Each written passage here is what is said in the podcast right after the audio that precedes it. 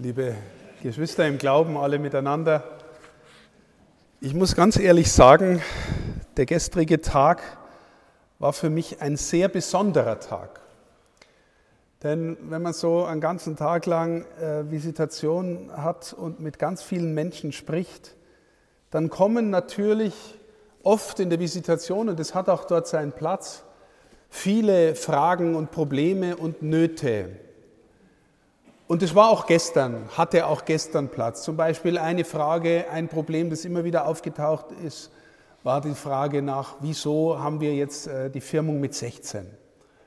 Oder wie geht es euch jetzt als Randlage äh, am, gewissermaßen am äußeren Rand des Bistums? Was macht es mit äh, den Gläubigen oder mit, der, mit dem Zustand der Pfarreien? Oder mancher hat auch gefragt, wie geht es eigentlich, wenn wir jetzt solche Situationen haben mit den Flüchtlingen, mit dem Krieg in der Ukraine? Darf man Waffen dahin liefern oder nicht? Und solche. Wir haben also schon äh, richtige äh, konkrete Fragen miteinander besprochen und waren auch äh, manchmal in der Auseinandersetzung. Aber was das Besondere war, das war was anderes. Das Besondere war, dass ich am Nachmittag in allen Gruppen, mit denen ich beieinander war, irgendwie gespürt habe, auf einmal öffnet sich eine Tür, eine innere Tür, und wir haben wirklich existenziell über Glauben geredet. Und das, wissen Sie, wenn sowas passiert, empfinde ich das immer als ein großes Geschenk. Das ist nämlich nicht selbstverständlich. Und es gelingt uns auch nicht immer in unseren Kontexten. Und ich nehme mich da, äh, schließe mich da ein und nicht aus. Dass wir, wir als Kirche leben wir ganz oft halt so einfach unseren Betrieb. Aber die Frage, um was geht es eigentlich im Innersten? Und sind wir davon berührt und, und macht es was mit uns? Wenn sowas passiert, ist es ein Geschenk. Und ich habe gewissermaßen gestern Nachmittag bis in den Abend hinein, um 21.15 Uhr bin ich dann heimgefahren, habe ich das, dieses Geschenk mehrmals von vielen von euch bekommen, dass die Tür aufgegangen ist. Und ich möchte euch ein Beispiel dafür erzählen, dass man innerlich nachvollziehen kann, was das bedeutet, dass die Tür aufgeht. Stellen Sie sich folgende Situation vor. Sie leben in einem sehr alten Haus, meinetwegen ein Bauernhaus mit Holzdachboden und Sie versuchen irgendwie den Dachboden, weil er schon so alt ist, irgendwie zu äh, stabilisieren, zu renovieren und merken auf einmal in einer Wand, ist noch ein Hohlraum, von dem sie nichts gewusst haben. Und sie machen den Hohlraum auf und finden auf einmal ein paar Sachen, die ihnen sehr alt vorkommen und eigenartig und die sie noch nie gesehen haben. Und sie wissen, dass, sagen wir mal, ihre Familie ganz lange in diesem Haus gelebt hat. Also die Vorfahren, Jahrhunderte. Und dann sehen sie, plötzlich da auch einen Brief geschrieben in alter Schrift. Und sie sagt, das ist ja interessant, wer wird das wohl geschrieben haben, in welchem Jahrhundert? Und sie lesen den Brief und merken plötzlich, da haben Großeltern ihrem Enkelkind was geschrieben, was sie ihm wünschen und was sie ihm schenken wollen und das vielleicht noch in diesem alten Haus in irgendeiner Ecke vergraben ein Schatz liegt für das Enkelkind von damals. Und je länger Sie den Brief lesen, auf einmal merken Sie, Sie sind gemeint. Das waren Ihre eigenen Großeltern, die Sie nicht mehr kennengelernt haben, weil sie früh gestorben sind. Und der Brief ist an Sie gerichtet. Merken Sie den Unterschied, wenn jemand einen interessanten Brief aus der Vergangenheit liest und plötzlich merkt, ich bin gemeint. Das ist ein Brief, der an mich geschrieben ist. Was macht es mit uns? Auf einmal, das waren meine Großeltern und die haben mich mit so viel Liebe beschenkt und vielleicht haben sie mir auch noch was hinterlassen in diesem Haus, von dem niemand weiß. Ich bin gemeint. Und ich hatte gestern immer wieder den Eindruck, dass in einigen Gruppensituationen, wo wir intensiver gesprochen haben, plötzlich so eine Art Tür aufgegangen ist, eine Herzenstür. Und die Frage an jeden von uns, mich einschließlich, war, ich bin doch gemeint. Es geht da auch um mich. Es ist ein großer Unterschied, ob man allgemein einen interessanten Text aus der Vergangenheit hört oder liest oder plötzlich spürt, ich bin gemeint. Das geht um mich, um meine Existenz, um meinen Glauben. In diesem Horizont, liebe Schwestern und Brüder, möchte ich mit Ihnen kurz über diese Evangeliumstexte nachdenken. Also über den, vor allem über den Text aus dem Alten Testament, den uns der Herr Wieser vorgetragen hat, und dann über das Evangelium, das uns der Diakon Bauer vorgetragen hat. Wahrscheinlich wird auf den ersten Blick oder aufs erste Hören dieser Text aus dem Jesaja-Buch kaum jemandem was sagen. Das Land Sebolun und Naphtali, das bringt der Herr wieder zu Ehren. Da geht ein Licht auf. Dieses Land der Heiden. Was bedeutet das? Jesaja sagt es. Also das Land Sebolun und Naphtali, das waren eigentlich Teile des alten Israels. Das alte Israel bestand aus zwölf Gegenden, die die Söhne Jakobs mit ihren Nachfahren besiedelt haben. Zwölf Stämme Israels, zwei Söhne Jakobs hießen Sebolon und Naphtali. Diese Region. Aber in der Zeit, in der der Jesaja schreibt, Jahrhunderte vor Jesus, war das Land schon geteilt. Im Süden liegt Jerusalem und auch Bethlehem und da liegen die Stämme Juda und Benjamin. Und je weiter man in Norden geht, desto mehr kommen die Gegenden der anderen Stämme und ganz im Norden Sebulon und Naphtali. Und dieses Land war im 8. Jahrhundert vor Christus von den Assyrern erobert worden und platt gemacht worden und viele sind in Gefangenschaft geführt worden und viele Nichtjuden, in der Sprache der Bibel waren das Heiden, haben sich da angesiedelt und deswegen war das das Land der Heiden. Und wo lässt sich Jesus nieder? Im Land Sebulon und Naphtali. Und deswegen hören wir plötzlich, das war da oben am See Genezareth, wer schon mal in Israel war, weiß, das liegt im Norden. Da lässt sich Jesus nieder und, äh, und wir hören dann im Evangelium, dass der Matthäus, der schreibt für Judenchristen.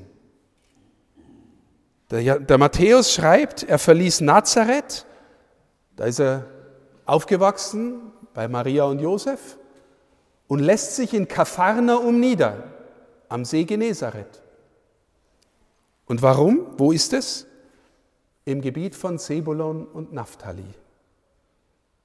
Und dann sagt er, damit erfüllt sich etwas, was Jahrhunderte vorher der Prophet Jesaja gesagt hat. Dass in diesem Land, das eigentlich im Finstern liegt, das Gott nicht kennt, strahlt ein helles Licht auf. Das hören wir an Weihnachten immer wieder und vor Weihnachten. Da strahlt ein helles Licht auf. Da kommt der, auf den Israel wartet, der, in dem sich die Verheißungen erfüllen. Wie wird er denn heißen? Sohn Davids, sagen sie zu ihm. Meine Lieben, die davidische Linie war ab dem 6. Jahrhundert vor Christus ausgelöscht. Aber die Verheißung war da an David, den großen König, auf deinem Thron wird einer deiner Nachkommen sitzen und der wird in Ewigkeit regieren. Und das hat irgendwie zu tun mit Sebulon und Naphtali, da kommt er her. Verstehen Sie, die, die Heilige Schrift spannt einen großen Bogen. Gott ist seinen Verheißungen treu, was auch kommen mag. Er ist seinen Verheißungen treu. Und diese Gestalt, die läuft jetzt da am See Genezareth umeinander und sieht den Petrus und den Andreas und sagt, folgt mir nach. Ich will euer Leben verändern. Ich will von euch, dass ihr, die ihr Fischer seid, Menschenfischer werdet. Und sie lassen ihre Netze liegen. Die Netze waren für Fischer am See Genezareth ihre Arbeitswerkzeuge. Das heißt, sie verändern da ihre Arbeit. Und dann geht er, geht er weiter und findet den Jakobus und den Johannes, die Söhne des Zebedeus, und sagt, folgt mir nach. Und sie lassen das Boot liegen und den Vater da sitzen. Die Familie war gewissermaßen das Kleinunternehmen. Der Vater war der Chef des Kleinunternehmens und das Boot war praktisch, naja, das war praktisch die, das Unternehmenskapital. Sie lassen das und folgen ihm nach. Warum? Vielleicht hat es vorher schon Begegnungen gegeben, aber sie erkennen, der da, das ist der, auf den Israel Jahrhunderte gewartet hat. Der Johannes erzählt die Geschichte ein bisschen anders, sodass nach dieser Begegnung, nach der ersten Begegnung, sagt der Andreas, wir haben den Messias gefunden. Und jetzt, liebe Schwestern und Brüder, fragen wir uns immer wieder als Christinnen und Christen, wir tragen seinen Namen. Ist es nur eine alte Erzählung oder bin ich gemeint? Wann immer, liebe Schwestern und Brüder, wir die Schrift anschauen und sie nur wie einen alten Text lesen, ist auch gut, weil man muss einiges oder man kann einiges wissen und erfahren. Aber man kann den Text auch so lesen, dass es ein Liebesbrief Gottes an Sie und mich ist. Ich bin gemeint. Und vielleicht war die Kammer, in der die Bibel in meinem Haus liegt, lange zu, hinter, hinter der Wand im Dach gewissermaßen. Und ich hole sie raus und fange an und verstehe, das ist Gottes Wort. Und ich bin gemeint. Und ich habe den Eindruck gehabt, liebe Schwestern und Brüder, dass wir gestern in den Begegnungen an diesem Tag der Visitation ganz oft Situationen gehabt haben, wo Menschen gespürt haben, ich bin gemeint. Und ich erzähle das deswegen ausführlicher, weil, wissen Sie, wir alle wissen, dass die Kirche in einer dramatischen Krisensituation ist, dass die Leute in Scharen weglaufen, dass wir geplagt sind mit der Aufarbeitung der Missbrauchskrise. Fürchterlich, was passiert ist an vielen Orten. Andererseits ist auch an vielen Orten und passiert immer noch ganz, ganz viel Gutes und ist ganz viel Glauben und Ehrenamt da. Aber ich bin überzeugt, liebe Schwestern und Brüder, dass wir als Kirche nur in die Zukunft gehen mit einer gewissermaßen inneren Freude im Herzen, wenn wir immer wieder miteinander Situationen uns erschließen und öffnen lassen, in denen wir spüren, ich bin gemeint. Und wissen Sie, wenn wir uns auf das einlassen, was da im innersten Herzen da ist und da sein kann, dann verursacht es Freude und Licht. Da kommt jemand in das dunkle Land Sebulon und Naphtali und da geht ein Licht auf. Und die Menschen sind mit Freude erfüllt. Und da kommt Frieden ins Herz und Wahrheit und Wahrhaftigkeit. Wenn da die Dunkelheit drüber bleibt und wir gewissermaßen nie in diese innere Berührung kommen, dann kommen wir wahrscheinlich in der Situation, wo irgendwann einer der Letzte das Licht ausmacht. Wir sagen, ist gut mit unserem Glauben, mit unserer Kirche, in unserem Land. Aber im Maße, in dem uns das immer wieder mal gelingt, dass wir von den Texten, von der Feier des Gottesdienstes, von den Begegnungen miteinander, vom Dienst an den Menschen in die Berührung kommen, wo wir spüren, ich bin gemeint und ich bin von dir getragen, Herr. Und ich darf in der inneren Beziehung mit dir leben. Und ich finde in den Frieden und die Freude. Dann werden wir Menschen, wo andere sagen, das, was der oder die kennt, das will ich auch. Die Christen sind eine Gemeinschaft, die kennen jemanden, der sie meint. Und nicht nur meint, sondern liebt und trägt und ihnen Freude schenkt. Liebe Schwestern und Brüder, ich wünsche Ihnen, dass Sie noch oft und oft und immer wieder Situationen finden, wie wir sie gestern oft miteinander erleben durften, in denen Sie in die Erfahrung finden, ich bin gemeint. Und dass auch die Gottesdienste, die Sie feiern, von der Freude durchstimmt sind, er ist da und er meint sie und er vergibt und er macht neu und er führt zusammen und er führt in den Frieden.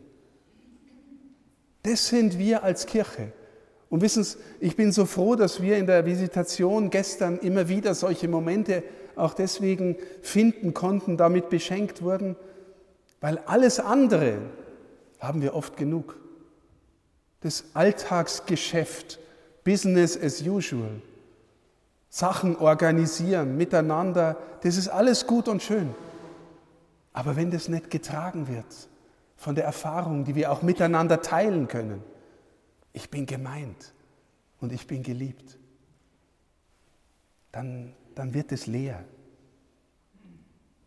Dann fragen wir uns, warum macht man das? Warum sind wir da?